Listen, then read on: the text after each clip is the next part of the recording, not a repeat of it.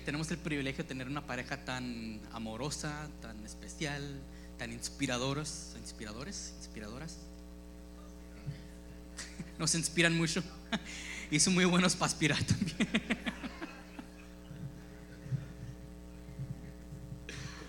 Em, los pastores son una, pareja muy especial. Creo que fuera de, fuera de mi esposa y mi familia, creo- son de las personas que más creen en mí. La Rosario también cree en mí mucho. Me regañó después del primer servicio. Me dice, hey, yo también creo en ti. Gracias. Síguemelo diciendo.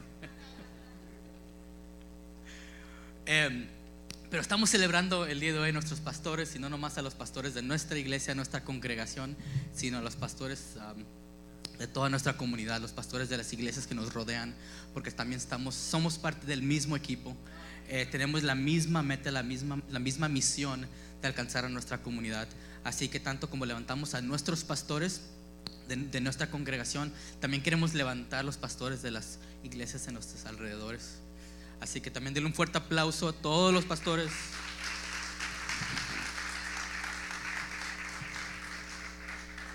Así que el día de hoy les dijimos, siéntense, take a day off, relax, I got this, maybe. A ver cómo nos va. Em, y se me perdí, me perdí mis notas.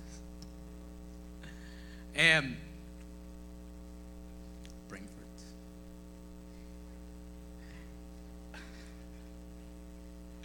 En, a la entrada le dieron unas notas, eh, una página con las notas. Si quieren seguirme en el servicio con esas notas, ahí están de lo que vamos a estar platicando el día de hoy. Eh, pero como les digo, estamos festejando a nuestros pastores, son, gente muy especiales y en, realmente de corazón les pido que tengan a nuestros pastores en oraciones. En, toda honestidad, de corazón a corazón, mano a mano, les pido que tengan a nuestros pastores en oración porque...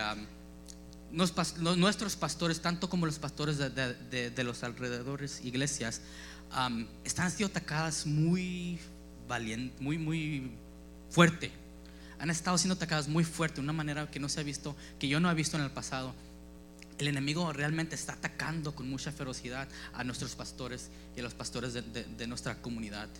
Se ha oído últimamente en las noticias pastores que han, que han estado batallando con, con- con la depresión y aún unos que, que se ha visto en las noticias que han muerto por razones de suicidio. Y es algo muy, muy difícil de tomar, muy difícil de, de entender. Nuestros pastores pasan por mucho. Tienen, no tienen que, pero deciden estar con nosotros en nuestros momentos débiles. Eh, pero también tenemos que reconocer que, que son humanos y también tienen sus momentos débiles que no necesitan a nosotros, necesitan a este cuerpo, a esta congregación, que lo podamos levantar en oraciones y en apoyo, en ánimo, en presencia. Eh, leí una encuesta que le hicieron a pastores, y esto es una encuesta de pastores en los Estados Unidos. Y dice esto, 70% de pastores luchan constantemente contra la depresión. 70% luchan en contra la depresión. El 75% están extremadamente estresados. Ellos se eticaron ellos mismos como estresados. 90% trabajan hasta 75 horas por semana en la iglesia, aparte de las, los deberes familiares. El 40% pasa por un conflicto serio con un miembro al menos una, al menos una vez al mes. ¿A quién le toca el próximo mes? Yo fui el del mes pasado. El 70% no tienen a alguien que consideran a un amigo cercano. 80% dejan el ministerio después de 10 años. 70% de los pastores dicen que tienen una autoestima más bajo ahora que cuando empezaron en el ministerio. El 80% cree que su ministerio pastoral ha afectado negativamente a sus familias. el 65% siente que su familia es criticada con frecuencia. ¿Dónde está la crítica el día de hoy? ¿Quién la trajo? Y aún así, aún así, mirando lo que el trabajo que tienen por delante, los, los obstáculos que se van a enfrentar, aún así, esta misma encuesta dice que el 78% de pastores, si pudieran elegir de nuevo, seguirían siendo pastores. De todos modos, decidieran ser pastores. Estas son las personas. Los pastores son las personas que se preocupan por el pueblo, por la gente. Personas elegidas de parte de Dios con un llamado muy especial de cuidar de las ovejas. Estas son las personas que se despiertan orando por tus familias, por nuestras familias. Estas son las personas que se duermen clamándole a Dios, aún llorando y orando por tus familias, por tu comunidad. Eso me consta, lo he visto.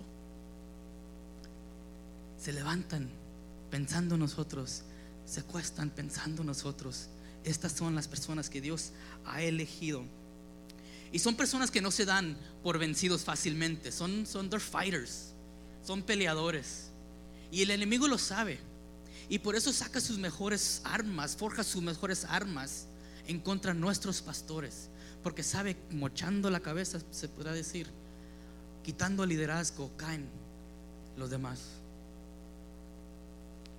Es, es, debería de causar alarma de ver la, el ataque que el amigo lanza en contra de nuestros pastores. Porque los pastores realmente, no nomás nuestros pastores, pero los pastores de la comunidad, son una gran parte del corazón y la alma de nuestra comunidad. Son una gran parte del corazón, la alma, el latido de nuestra comunidad. Cuando, cuando los, los, alcaldes se juntan, city council meetings, cuando se juntan, invitan a pastores para que abran sus, sus juntas en oración. Los líderes de nuestras comunidades, aún los que son elegidos por voto, buscan a nuestros pastores de la comunidad para guiarnos es algo bonito.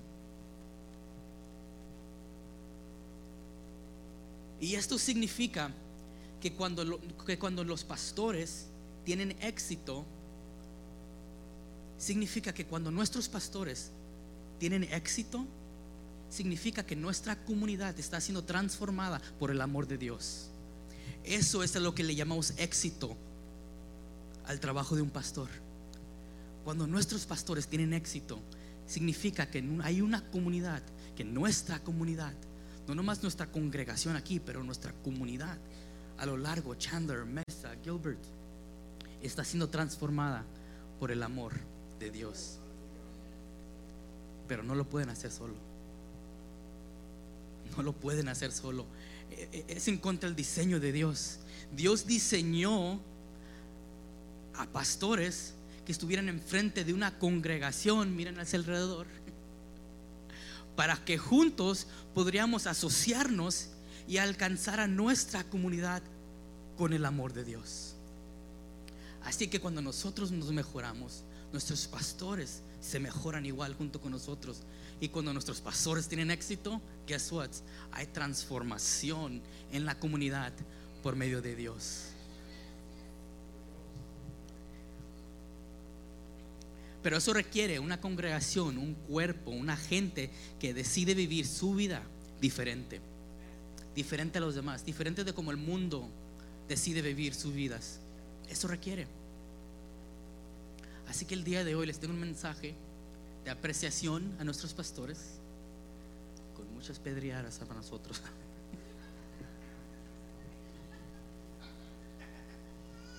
Este no lo dije en el primero. Este es nuevo. Así que si le cae una, agárrenla, recíbenla con amor, pónganle nombre. Y si no es de usted, pues tírasela al vecino. tírasela al vecino. No, pero en serio, requiere un cuerpo, una gente que decide vivir su, su, vida diferente de los demás. Diferente del como le vive el mundo. Y al mundo le encanta criticar. Al mundo le encanta criticar. Se siente bien criticar a veces, ¿no? Hay que ser honestos. Ah, ¿tú te sientes igual que yo? Pues déjame decirte lo que me pasó a mí. Se siente bueno criticar a veces, pero esa manera trabaja el mundo, no los cristianos. Dios no nos da el, don de discernimiento para criticar, siempre para construir.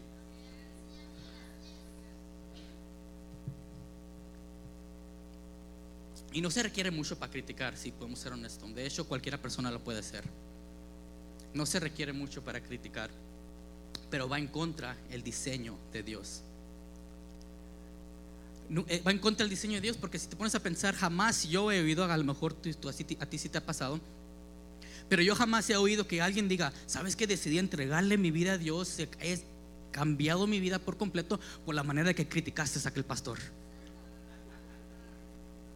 No sucede, no pasa, así no, así no va a funcionar, porque va en contra del diseño de Dios.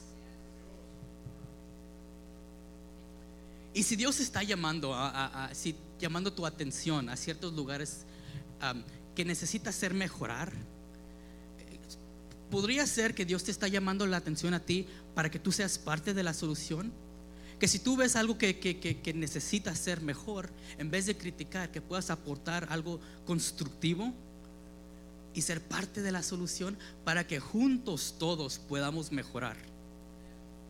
Como discípulos, como seguidores de Dios, juntos podamos mejorar. Cada día sernos más como Jesús, esa es la meta, ¿no?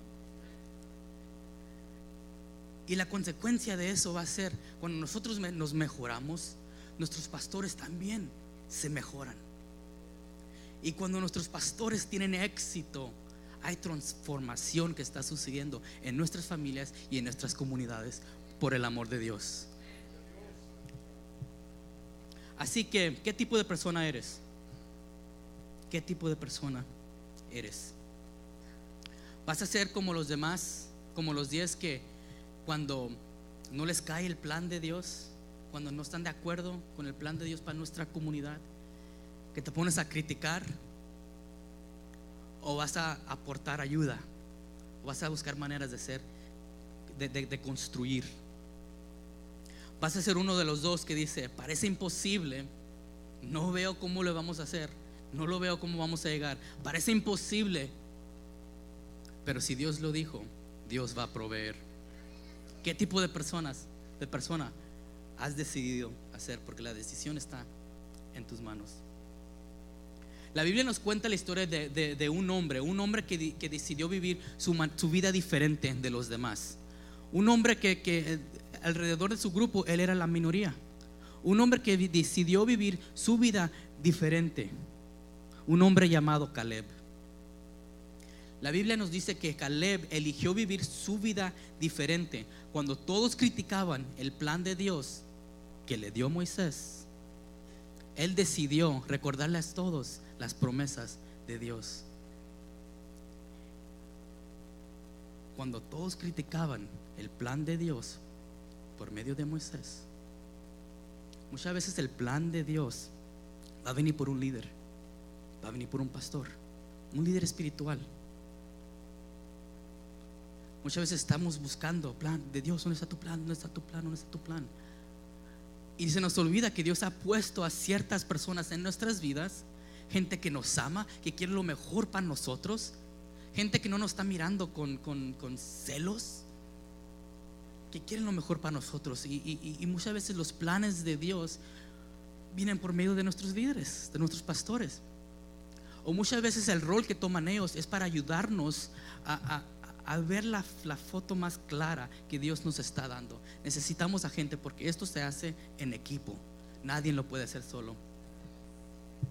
Y así fue como Caleb decidió vivir. Cuando todos criticaban el plan de Dios que le dio a Moisés, Caleb decidió recordarles a todos la promesa de Dios. Y el día de hoy necesitamos a más Calebs en nuestras congregaciones. La de nosotros y en todas las demás en nuestra comunidad se necesita más Caleb. Caleb era el líder de la tribu de Judá, el escudero de Josué.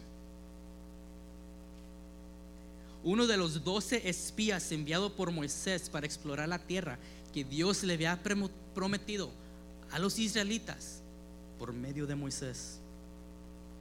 Caleb el significado de su nombre lleva las características de un fiel compañero, una persona leal.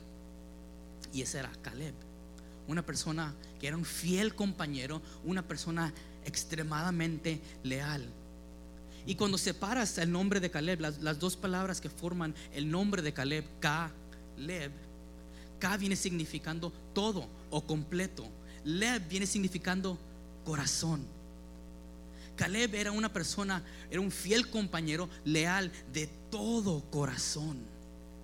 Y así él decidió seguir a Dios, un fiel compañero, leal, con todo, de todo corazón. Y encontramos la historia de Caleb en, en el Números capítulo 13. Les voy a leer la historia rápidamente. Si tienen su Biblia, pueden acompañarme ahí, o si no, va a estar en la pantalla. My Pocket Bible Edition.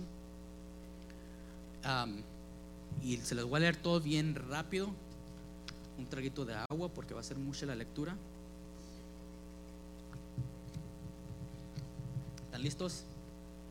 ¿Ya se amarraron el cinturón? Here we go. Números capítulo 13, versículo 1.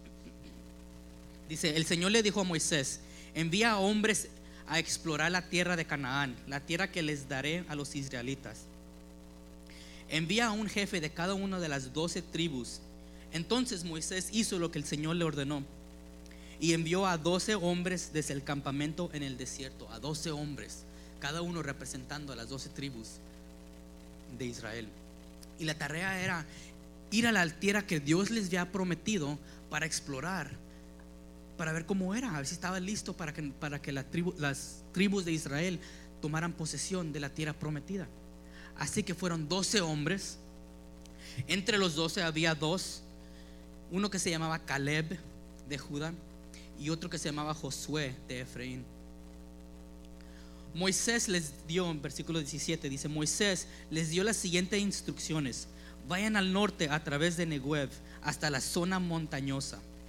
Fíjense, y aquí se oye la emoción de Moisés, emocionado porque ya salieron de Egipto, cruzaron el Mar Rojo, ahora están enfrente a la entrada de la tierra prometida. Y se oye la emoción de, de Moisés. Dice, fíjense cómo es la tierra y averigüen si sus habitantes son fuertes o débiles, pocos o muchos, porque ahí les venemos. Observen cómo es la tierra en la que habitan, ¿es buena o es mala? ¿Viven en ciudades amuralladas o sin protección al campo abierto? El terreno, ¿qué tal el terreno? ¿Es, fuerte, es, es fértil o es estéril? Y los árboles, miren los árboles, abundan los árboles, hagan todo lo posible por traer muestras de las cosechas que, que encuentren ahí. Así que subieron los exploradores a la tierra. Yendo al norte, atravesaron el Negev y llegaron a Hebrón. Cuando llegaron el valle, cuando llegaron al valle de Escol, cortaron una rama con un, con un solo racimo de uvas, tan grande que tuvieron que transportarlo en un palo entre dos. También llevaron muestras de granadas e higos. Un grupo de doce fueron a explorar la tierra prometida. Un grupo de doce que miraron las mismas tierras, los mismos árboles, el mismo lugar, miraron la misma gente, pero vinieron con dos reportes muy diferentes. Dos reportes muy diferentes. En uno estaban los diez y en otro los dos, Josué y Caleb.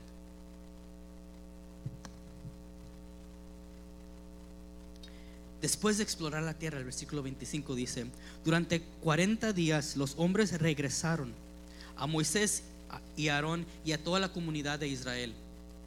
Informaron a toda la comunidad, comunidad lo que vieron y les mostraron los frutos que tomaron de la tierra.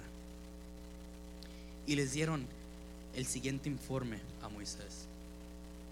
Entramos a la tierra a la cual nos enviaste a explorar. Y en verdad está sobreabundante, tal como lo dijiste, Moisés. Una tierra donde fluye la leche y la miel. Aquí está la clase de frutos que ahí, ahí se producen. Pero sin embargo, ahí entró el sin embargo. Sin embargo, but, un big but. Sin embargo, el pueblo que la habita es poderoso y, las, y, y sus ciudades son grandes y fortificadas. Hasta vimos gigantes ahí, los descendientes de Anak. Pero Caleb, entra nuestro héroe de la historia, pero Caleb. Los demás dijeron, sí Moisés, está tal y como Dios la prometió. Ahí está. Pero hay gigantes en la tierra. Y entra Caleb, Caleb.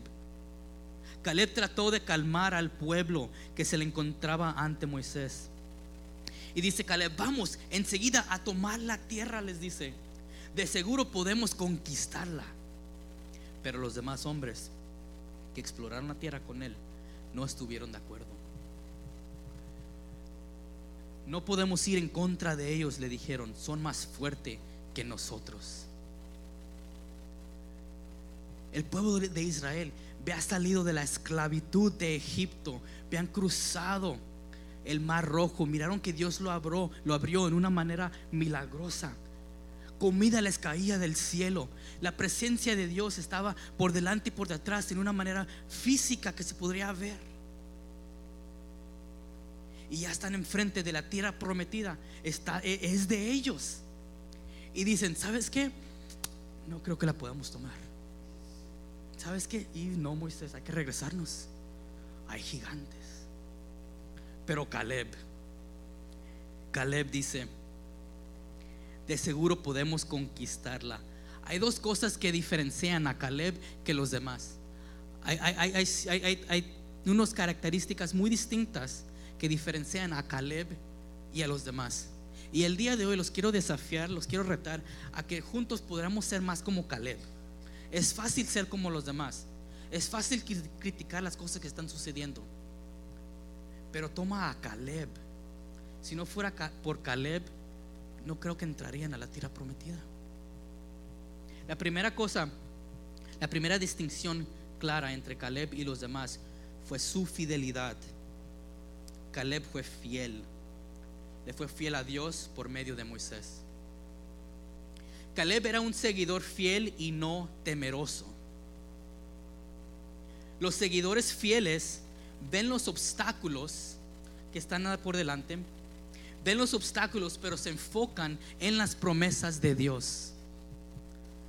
Los seguidores temerosos ven la promesa de Dios, pero se enfocan en el problema.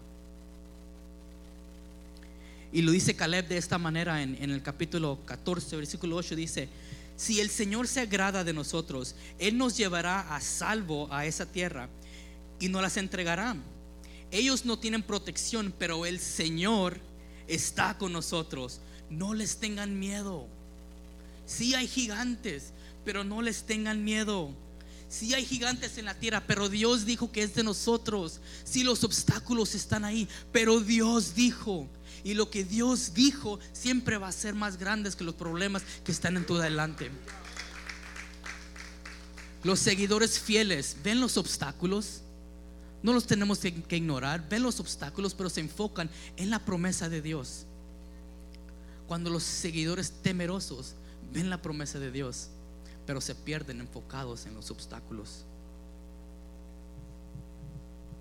Los seguidores temerosos utilizan sus propias palabras para describir su realidad. Los seguidores fieles utilizan las palabras de Dios para combatir su realidad.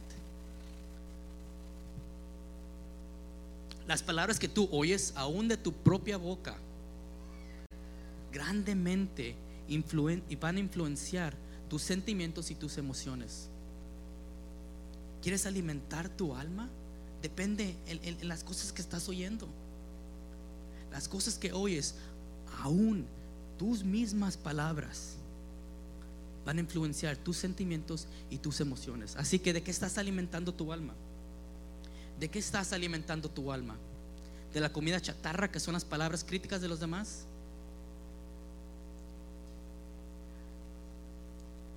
O si eliges vivir diferente y basar tus sentimientos y emociones en las promesas encontradas en las palabras de Dios. La segunda distinción entre Caleb y los demás fue su dedicación. Caleb fue dedicado. Caleb avanzó hacia adelante y no hacia atrás. Los seguidores fieles avanzan cuando los seguidores temerosos regresan.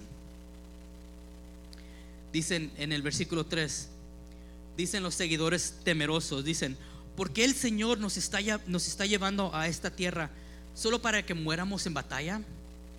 ¿No sería mejor volvernos a Egipto? ¿No sería mejor volvernos a la esclavitud? Entonces, dice el versículo 4, entonces conspiraron entre ellos. Hay que escoger a un líder nuevo para que nos regrese a Egipto. Y la cosa que me llama la atención en este momento es que nadie se paró a decir, ok, yo soy el líder, vámonos. Nadie. Nadie eran puros seguidores temerosos. Porque un líder, un, líder fiel, un líder escogido por Dios, jamás te va a llevar hacia atrás, siempre para adelante siempre te va a empujar. Es el rol, es el papel de los pastores y nuestros líderes espirituales. Siempre avanzar, siempre empujar, empujarte hacia las promesas que Dios te ha dado a ti en tu vida. Para nuestra comunidad, para nuestras familias. Y eso raramente es cómodo. Raramente es cómodo. No, no, no, es cómodo cuando te empujan hacia adelante, cuando tú todavía no estás, cuando tú no te has dado cuenta que estás listo es incómodo.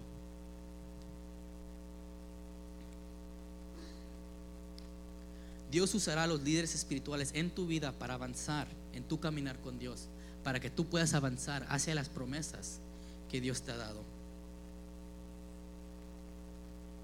Y es difícil mantenernos fiel, es, difícil mantenernos dedicados y, y mantenernos fiel a veces porque porque no, todo el tiempo miramos la promesa de Dios enfrente de nosotros. Y en esos momentos es, es demasiado fácil tener miedo y regresar. Cuando perdemos la mirada de las promesas de Dios, es fácil tener miedo y regresar. Y a veces no tenemos todos los detalles del plan estratégico, el maestro plan de Dios. Y creo que muchas veces Dios a propósito oculta detalles del plan que nos ha dado para enseñarnos que, que tengamos fe en Él, que, que tengamos nuestra confianza en Él y no en el plan estratégico. La tercera distinción entre Caleb y los demás fue su pasión. Caleb fue apasionado. Caleb siguió al Señor de todo corazón los seguidores fieles siguen al Señor de todo corazón.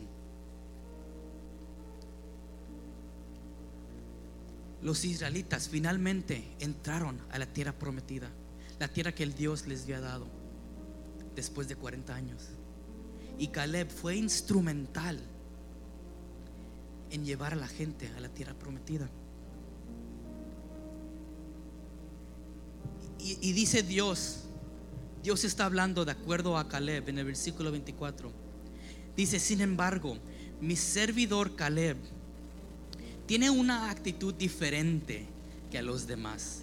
Él ha decidido vivir diferente que los demás. Él se ha mantenido fiel a mí. Por lo tanto, yo lo llevaré a él, a la tierra que él exploró.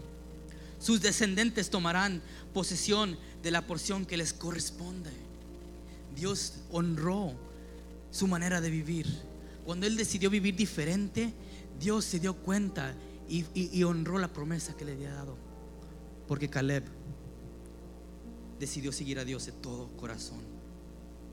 Y cuando entraron a esa tierra prometida, 40 años después, Caleb miró hacia atrás hasta el momento importante que decidió si iban a tomar la tierra prometida. Miró hacia atrás y dice Caleb, en sus, en sus propias palabras, dice en Josué 14:8, dice: Los hermanos que me acompañaron asustaron a todo el pueblo, que nadie quería entrar a la tierra prometida. Pero por mi parte, pero por mi parte, la parte que me corresponde a mí, la parte que solamente yo tengo control, la parte que solamente yo puedo controlar. Reconozco que no tengo el control de todo, pero por mi parte, la que me corresponde a mí, dice, dice Caleb, por mi parte, seguí al Señor, mi Dios, con todo mi corazón. Con todo mi corazón. La palabra en el hebreo que usa para decir todo corazón tiene el mismo significado que lleno o plenitud. En otras, en otras palabras, para seguir a Dios de todo corazón requiere que yo me vacíe de mí y ser llenado de la presencia de Dios. Menos de mí y más de Él. De todo corazón. Caleb reconoció que su fortaleza venía de Dios y se propuso a vivir su vida diferente. Él decidió seguir a Dios de todo corazón. Un seguidor como Caleb es suficiente seguro para reconocer que, que la parte que le corresponde a él es suficiente seguro como para saber que la misión de Dios es más grande que la parte que le corresponde a él. Está seguro en sí mismo reconoce que la misión de Dios es mucho más grande que el papel que yo juego. Y eso toma un, seguidor seguro en sí mismo. Un seguidor que reconoce la, la presencia de Dios. La misión de Dios es más grande que la parte que me corresponde a mí. Pero también reconoce que la parte que me corresponde a mí afecta a la misión de Dios. Yo tengo que hacer de mi parte. La parte que yo juego es importante. El papel que me corresponde a mí es importante. ¿Me voy a dejar llevar por la crítica de las demás? ¿O voy a, dejar, o voy a decidir vivir diferente y buscar maneras de ser constructivo en medio de las críticas? Necesitamos a más Calebs en las iglesias. No nomás en nuestra iglesia, en todas las iglesias. Para llevar a cabo la misión de Dios se necesita más Calebs. Cuando nuestra congregación está llena de seguidores como Caleb, cuando nosotros seamos como Caleb, cuando nuestra comunidad esté llena de seguidores como Caleb, nuestros líderes, nuestros pastores van a mejorar por consecuencia. Y cuando nuestros pastores mejoran, cuando nuestros pastores tienen éxito, eso significa que nuestra comunidad, nuestras familias están siendo transformadas por el amor y la gracia de Jesús. Así que el día de hoy queremos orar por, por nuestros pastores. Quiero invitar a Elvia a que venga a orar nuestros pastores.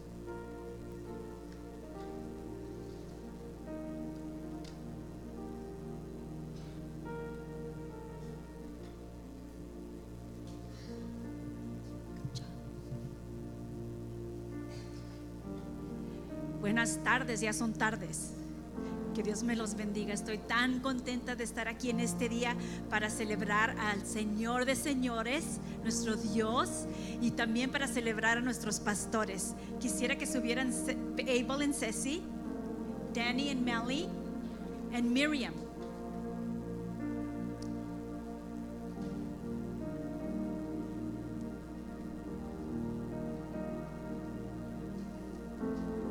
mientras que suben. Yo conocí a Abel y Ceci antes que ellos fueran pastores. Eran unos jovencitos y yo pedí ayuda a este muchacho que, que, me ayudaron a tener estudios bíblicos en mi casa para mi familia. ¿Y quién entró a mi casa? Abel y Ceci. Allí es cuando yo me enamoré de ellos. Allí es cuando yo miré que ellos tenían un llamado. Entonces, Conocí a Melly por su mamá Alma. También ella entró a mi casa en un estudio bíblico que tenía. Y conocí a Melly. And then Danny lo conocí porque él llegó aquí de bien jovencito. Y ahora míralo. Casado con dos hijos. Y a Miriam la conocí también al mismo tiempo que conocí a Ceci y a Rafas. ¿Cómo estás, Rafas? Yo amo a Rafas. Pero amo mucho a Miriam también por lo que ella es para nosotros. So, Abel y Ceci son nuestros pastores ejecutivos, nuestros primeros pastores, ¿verdad? Entonces Danny y Melly son nuestros pastores de los jóvenes y Miriam es nuestra pastora de los niños. Saben, ellos son igualitos que nosotros. Son mamás, son esposos. Abel y Ceci, miraron lo que predicó a Danny, 75 horas a la semana le meten por regular a la obra del Señor. Melly y Danny, los dos trabajan tiempo completo y tienen dos hijos. Y todos saben cuántos hijos tiene Abel y Ceci. right? Y Miriam también trabaja y Rafas trabajan tiempo completo y tienen tres hijos. Pero hacen este trabajo sin límites. Dios los ha llamado a ellos porque les miró algo especial que lo aman. Dios les llamó a ellos porque Él los equipó a ellos con esos dones que necesitan para ser nuestros pastores espirituales, nuestros papaces y mamaces espirituales. Yo los amo mucho. Y quisiera que por favor bajaran. Y mientras que yo oro por ellos, quisiera que Jesús y Marta subieran y le pusieran manos a Abel y Ceci. Rosario, por favor pasa. Y ora por Miriam. And a ver, no se me escondan. No se me escondan. John está tocando. Raúl, Raúl, pasa. Y quiero que ores por Danny y Melly. Y quiero que todos se pongan de pie. Y alcen sus manos y para acá. Que el Espíritu Santo toque a estos pastores y los llene. Padre, venimos a ti en esta tarde porque sabemos que tú eres nuestro pastor de pastores, Señor. Hoy te pido, mi Señor, que pongas tu mano poderosa, espiritual, sobre cada uno de estos pastores, Señor. Y te pido, mi Señor, con todo mi corazón, que los llenes de nuevo, mi Señor. Que tú renuevas completamente este llamado que tú has puesto en sus vidas, mi Señor. Que ellos reconozcan, Señor, que tú todavía estás con ellos, Padre. Te pido, mi Señor, que aumentes esa unción esa unción, mi Señor, que ellos necesitan de ti, ese poder, Padre, para ellos poder seguir adelante. Unge sus fuerzas, Padre Celestial. Padre, llénalos de un gozo, mi Señor, porque ellos han sentido tu presencia, mi Señor. Ellos han sentido que tú estás con ellos y que nunca, mi Señor, los vas a dejar. Padre, te pido que mantengas tu gracia y tu misericordia sobre estas tres parejas, Padre Celestial. Te pido que los proteges, mi Señor, de todo mal. Protégelos del maligno, mi Señor. Que haya un pueblo, mi Señor, que está orando por sus pastores, protegiéndolos contra el enemigo, mi Señor. Bendícelos, mi Señor. Protege a su familia, protege a sus hijos, mi Señor. Cuídalos, mi Señor, porque ellos son atacados del maligno también, mi Señor. Cuídalo, pon un cerco, mi Señor, de protección alrededor de ellos, Padre. Padre, te pido que les ayudes, mi Señor, con sus finanzas. Ellos dan tanto de su tiempo, pero igualmente de sus finanzas para tu pueblo, para tu obra, mi Señor. Trae personas, mi Señor, que en verdad van a amar a estos pastores, mi Señor. No nomás como pastores, pero como amigos personales, mi Señor. Ellos necesitan amigos personales que los cuiden, que los abracen, que les digan, yo te amo. No le hace que pase, yo te amo. Padre, los pongo en tus manos, mi Señor contenta los pongo en tus manos, mi Señor, porque sé que tú los has llamado, porque sé que tú los bendices, porque sé que tú cuidas de ellos, Padre. En esta mañana te doy gracias, mil gracias, Señor, por mis pastores. En el nombre de Cristo Jesús. Amén.